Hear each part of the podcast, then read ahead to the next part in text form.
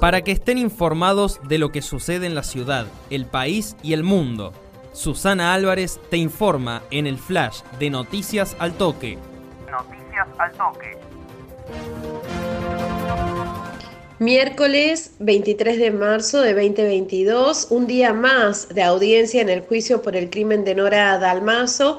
Ayer declaró el hermano de la víctima, Juan Dalmazo, quien aseguró que la justicia y la policía iniciaron el proceso de investigación por la muerte de su hermana con errores. Incluso dijo haber escuchado a un forense esgrimir la teoría del suicidio.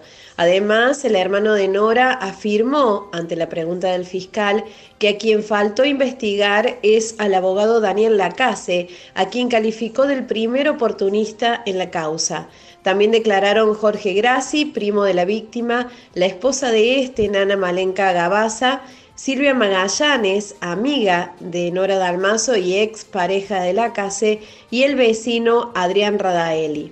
Los cinco testigos estuvieron en la casa de la víctima el 26 de noviembre del 2006, una vez que tomaron conocimiento del crimen, y también participaron de los movimientos de los investigadores desde el inicio y presenciaron el secuestro de elementos secuestrados en la casa de la familia. Página 12. Sale un albertista y entra un kirchnerista. Cambios en la UOM, Abel Furlan reemplazará a Antonio Caló. Antonio Caló, tras 18 años de estar al frente de la Unión Obrera Metalúrgica, deja la conducción del poderoso e histórico sindicato. Ahora queda como secretario general Abel Furlan, jefe de la seccional Zárate Campana, ex diputado del Frente para la Victoria y muy cercano a la vicepresidenta Cristina Fernández de Kirchner. Otra de página 12, alimentos subieron en supermercados antes de las medidas contra la inflación. Casi 600 productos fueron remarcados por las dudas. Comercio Interior registró aumentos superiores al 10% en todos los rubros. Deberán volver al valor del 10 de marzo y explicar por qué o habrá sanciones. Noticias argentinas, intendentes peronistas se reunieron para reafirmar la unidad del Frente de Todos. Le pidieron al presidente Alberto Fernández los máximos esfuerzos para luego de la pandemia y siendo conscientes de las dificultades que atraviesa el mundo por la guerra, garantizar la mesa de las familias argentinas. Por el aumento de la inflación, el Banco Central subió la tasa de referencia a 44,5%. Es un paso más en la búsqueda de alcanzar una tasa real positiva, tal lo pactado con el Fondo Monetario Internacional. El Club de París extendió el plazo de negociación con la Argentina para después de que se cierre la negociación con el Fondo Monetario Internacional. La institución europea aceptó reanudar las conversaciones con nuestro país por una deuda de 2.000 millones de dólares luego de la aprobación del acuerdo con el FMI.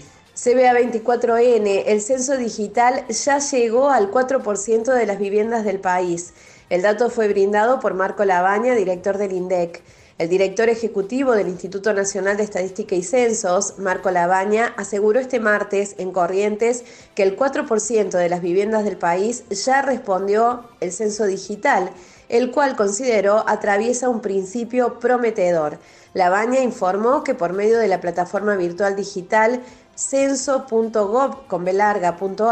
se ha censado al 4% de las viviendas en todo el país y que si bien aún tenemos mucho por delante, dijo, vemos un principio prometedor. Fútbol, Talleres derrotó a Godoy Cruz en el Kempes. El matador le ganó al Tomba por 2 a 1 con tantos de Méndez y Baloyes y logró salir del fondo de la tabla de la Copa de la Liga con su primer triunfo en la Copa Profesional 2022.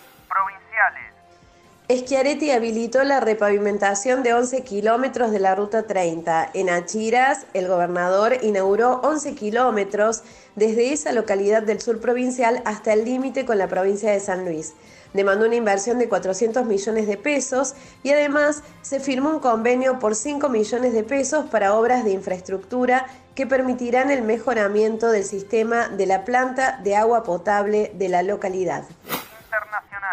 Del portal Telam nos llega la noticia del ámbito internacional, combates en Ucrania, Kiev espera bajo toque de queda el asalto y la situación es crítica en Mariupol y Gerson, mientras la capital se prepara desde hace días para el asalto ruso desde el noroeste y el este de la ciudad, en las ciudades del sur es cada vez más crítica la situación por la falta de alimentos y medicamentos, según denuncias de autoridades ucranianas.